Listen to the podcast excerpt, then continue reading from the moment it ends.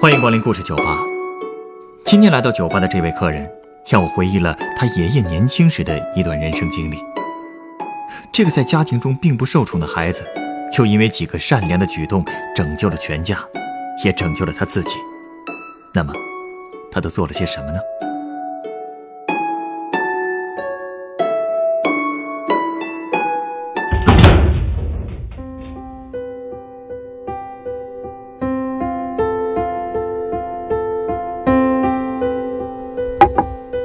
说起我爷爷呀，他十四岁那年就被我太爷爷送进了城里的高级饽饽铺，成了一个小工。我爷爷在家里排行老二，属于姥姥不疼舅舅不爱的类型。老大呢，有我太爷爷的娘疼。当时家里其实都快穷得揭不开锅了，老大年纪也不小了，完全能出去打工补贴家用了。可老太太还是坚决把这个长孙送进了学堂。老三呢，我太爷爷最疼，因为老三心眼多，讨人喜欢，所以太爷爷就任由他在街上疯跑疯玩。最后就剩我爷爷这么个倒霉疙瘩出去挣钱了。不过，就算到了饽饽铺，他也不受待见。为什么呢？他工作不认真？那倒不是，他倒是想认真。可就他那个身子板和脑子，什么都干不好啊！刚才不是说了吗？家里穷，吃了上顿没下顿，他那个身体就没发育起来，胳膊和腿细的都跟麻杆似的，所以手上也没劲儿，是既和不了面也起不了屉，嘴巴还笨，说不出那种吉利话，所以就招呼不了客人。最后，掌柜的也就只能让他干点儿。呃，跑跑颠颠的活儿，呃，给主顾们送点心。然后，那应该是腊月的一天，我爷爷去给城北的一个姓齐的大户人家送点心。刚到齐家的门口，他就看见齐家的大门突然被拉开了，几个家丁直接把一个满脸是血的人给推出了大门。那个人跌跌撞撞的就滚下了台阶。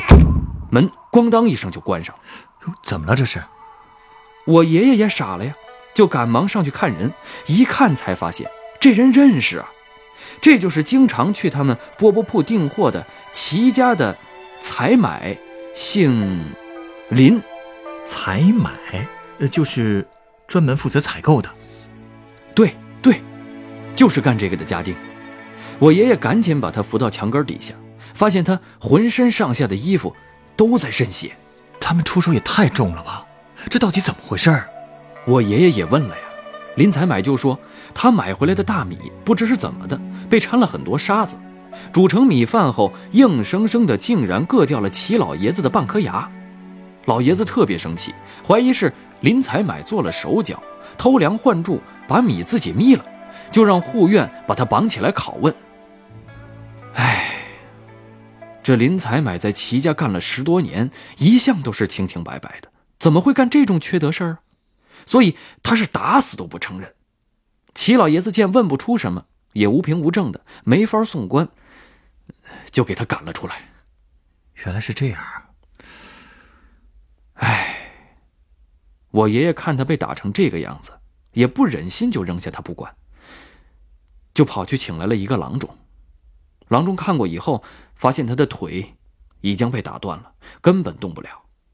爷爷就和郎中一起把他扶到了诊所，给他的腿钉上夹板，又给伤口敷了药。上夹板的时候，林采买也没忘了骂人。他说：“哪天要是逮着那个掺沙子的混蛋，一定把他的狗腿打成三截。”不过，他对我爷爷确实是很感激的，非要塞给我爷爷几块大洋，但我爷爷死活不要。他看林采买伤得这么重，看病肯定要钱，而且将来怎么生活都是问题，怎么能要他的钱呢？你爷爷啊，人真好。是啊，安顿好了林采买，我爷爷就接着送点心去了。很快他就把这事儿给忘了。快到春节的那几天，我爷爷突然被我太爷爷找回了家。一进门，他就觉得家里不对劲儿。怎么了？他发现他的奶奶搬到姑姑家去住了，大哥和三弟也跟着阿泰去了姥姥家，家里都走空了。是啊，他爷爷还跟我爷爷说，以后放假回来都要小心点看到有生人就先别回家，绕绕圈子，把他绕没了再回来。呃，要是有人问你是不是姓魏，千万别承认。这是和人结仇了呀？对呀，我爷爷想问到底和谁结仇了，太爷爷却怎么都不说了。他还把一把菜刀放在门边，又把另一把菜刀压在了枕头底下。嚯，这如临大敌呀！这是，可不是吗？我爷爷也吓坏了，提心吊胆了好几天。嗯，但好在什么也没发生，他就慢慢的踏实了，就回店里干活去了。之后有一天下午，爷爷放假回家，刚进村口，他竟然看到了林采买。林采买看到他也是又惊又喜，他不知道我爷爷也住这个村我爷爷就问他怎么到这儿来了，林采买就特别神秘的给他拉到了一个僻静的地方，告诉我爷爷，他找到掺沙子的仇家了，而且他真的就像当初说的一样，把那个人的腿给打折了。而且他还听到这沙子是另外有人卖给他的，还是那个卖家怂恿这人掺沙子的。不过，林采买只知道那个黑心人就住在我爷爷这个村，却不知道住在哪个院儿。难道说，那个人就是你太爷爷？猜对了。当时林采买问我爷爷老魏家在哪儿时，我爷爷想都没想就说。你找的就是我们家呀，这个村就我们一家姓魏。结果刚说完，他就意识到自己说错话了，这反应慢了半拍呀！哎，那林采买不会真的是？林采买当时就愣住了，他沉默了一会儿，然后使劲的一跺脚，跟我爷爷说：“小兄弟，劝劝你爹，别再干那昧良心的缺德事儿了。”说完，他就气哼哼的走了。好险呀！这多亏你爷爷当年救了他。哎，难道你太爷爷真的干过这么黑心的事儿？哎，我爷爷当时也不敢相信，因为他从来没见过他爹卖过沙子。他只知道他爹是个铁匠，但好像我爷爷出去做工后放假回来时，听他爹念叨过一句，说铁匠铺已经关了，所以。我爷爷决定去偷偷调查一下，怎么查呀？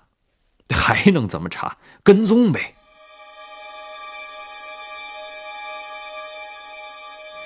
第二天一早，我爷爷假装回饽饽铺帮忙，但实际上是躲在了家附近的角落里。不一会儿，他就见他爹扛着大锤小锤也出了门，然后出了村，最后钻进树林，竟然进了圆明园。圆明园当时已经是废墟了吧？那儿能有什么呀？对呀，我爷爷也很好奇。最后他才发现，我太爷爷其实就是奔着那些没烧掉的石头去的。石头？哎，圆明园不是皇家园林吗？那些大殿呢，用的都是汉白玉的石头。这些石头是烧不掉的。我太爷爷其实就是。再把那些汉白玉的石头打成一粒儿一粒儿的碎渣，那些石头很白呀。我太爷爷铁匠出身，手艺又很精，所以他打出来的石头真的跟大米粒儿特别像。不仔细看，嗯，根本看不出来这些就是石头。好家伙，这种事儿他也真敢想啊！哎，这种石头想逃都逃不出来啊！所以我爷爷一看就急了，直接就跳了出来。他问我太爷爷。为什么干这种缺德事儿？你猜，我太爷爷干了啥？干什么了？他一巴掌就甩在我爷爷脸上了，而且眼睛气得通红，直接吼起来了，说什么：“我要不干这缺德营生，怎么养活一家人？”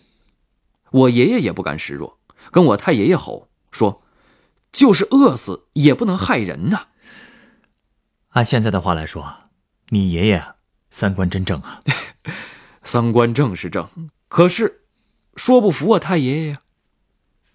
最后老爷子撂下一句话：“有本事你挣钱养家糊口，有本事你别花我这缺德钱。”那你爷爷之后，之后他就真没再花过我太爷爷的钱。他决定离开家，自己养活自己。可等到他回饽饽铺，才被告知，他已经被开除了。啊？为什么呀？哎，怎么这么突然呀？我爷爷当时也不明白，后来过了很久才想通。估计是因为他帮了林采买，被齐家听说了。齐家又是饽饽铺的大主顾，齐家的人跟掌柜的一说，我爷爷的饭碗自然就丢了。哎呀，那你爷爷接下来该怎么办呀？哎，他当时就只能挨家挨户的打听，看谁家能用他，但一连打听了三天，还是没有人肯用他。他手里的那几个工钱早就花完了。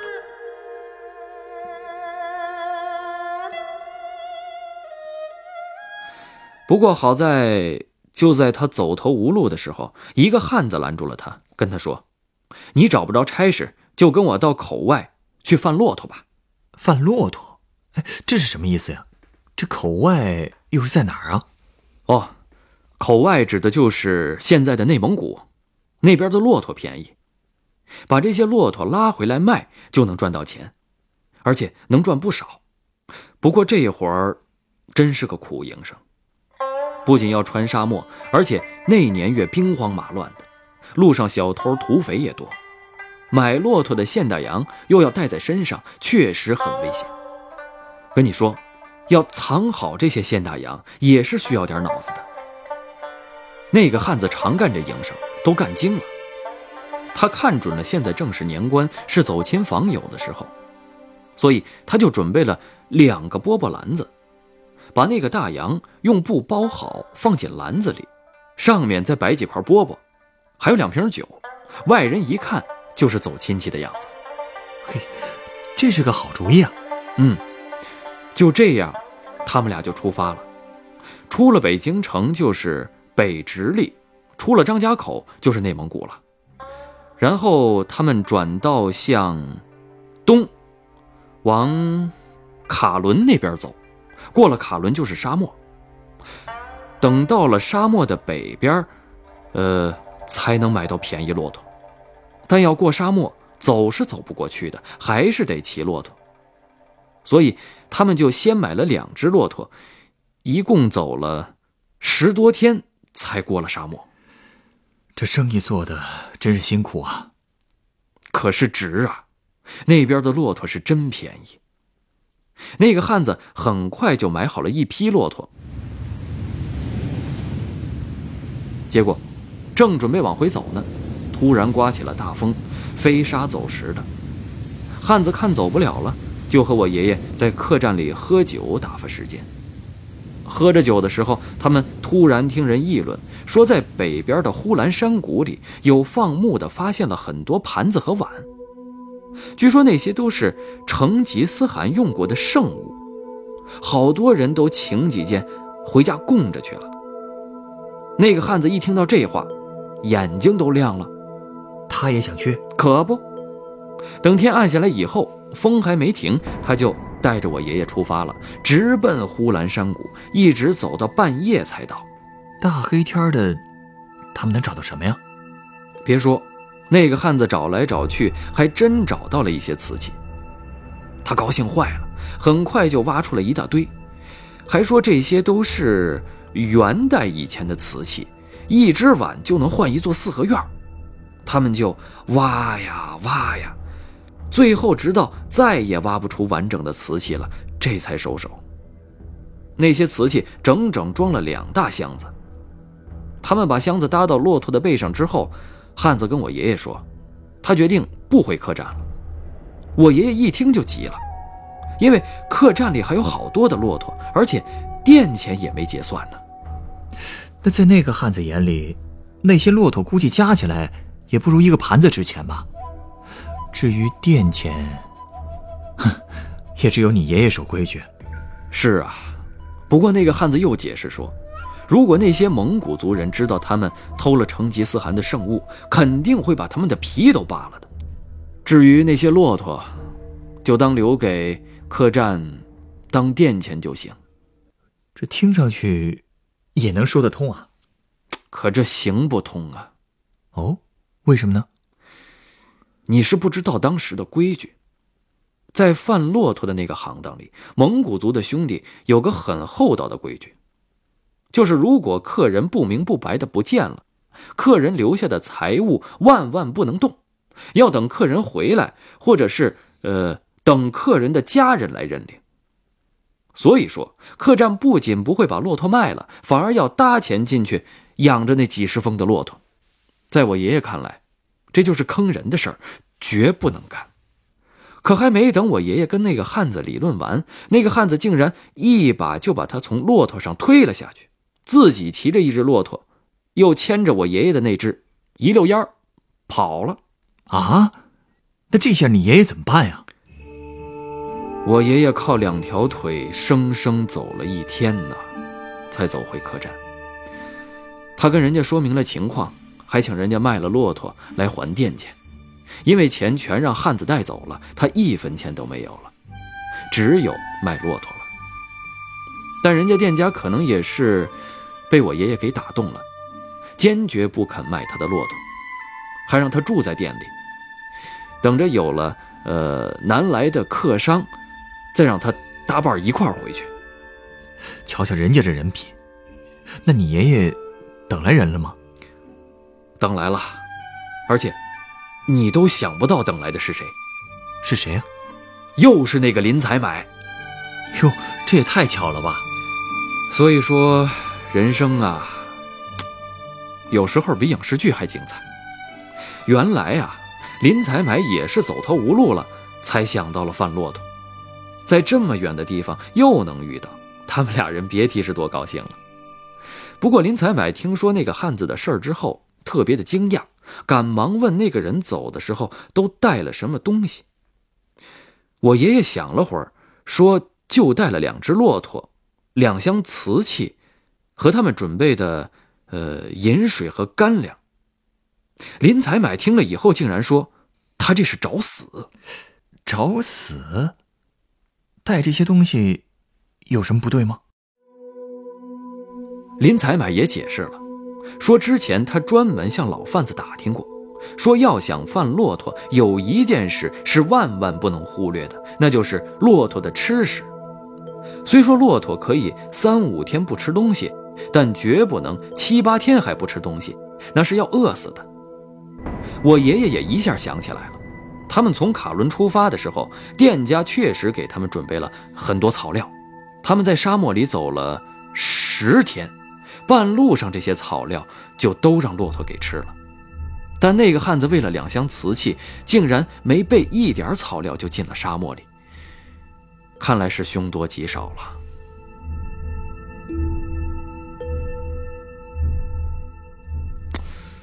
后来，他们俩一起搭伴回去，在沙漠里，果然看到了两只骆驼和一个人的尸骨，都被狼啃得不像样子了。一只骆驼的尸骨身上还压着那两只箱子，真是要钱不要命啊！也幸亏你爷爷想着要付人家店钱，才躲过了一劫呀。没错。所以从那个时候起，我爷爷就下定了决心，一辈子都要做一个好人。他临死前拉着我的手，对我说的最后一句话，也只有四个字：“做个好人。”那是零七年的事儿了。我爷爷活了九十九岁，走的时候特别平静。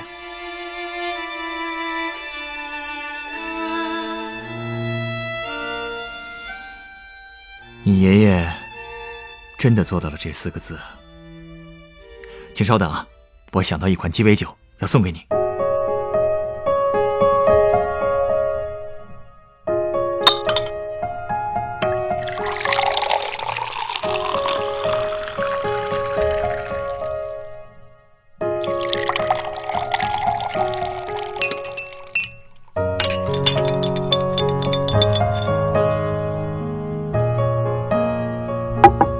这是你的鸡尾酒，它是由蛋黄利口酒、酸橙汁和柠檬汁调成的雪球。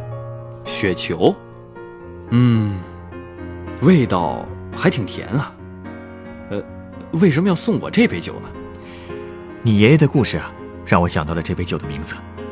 雪球吗？没错。你一定滚过雪球吧？雪球在滚动的过程中会越来越大，这就像一个人的行为，坚持行善或是持续作恶，都会对一个人产生影响。随着时间的推移。这个影响就会像雪球一样越滚越大，最终产生一个强大的后果。你爷爷的行为，恰恰证明了这一点。他的善良和正直，多次救了他的命。我相信，他晚年的长寿与平和，也得益于此。所以啊，记住你爷爷的话吧。有机会，也把你爷爷的故事告诉给更多的人听，他们也一定会从中明白。做一个好人的意义，嗯，我也相信，一个好人的人生，或许就像这杯雪球一样，是甜味的吧。本故事原作魏伟，改编制作陈寒，演播宋孔文、陈光。下一个夜晚，欢迎继续来到故事酒吧，倾听人生故事。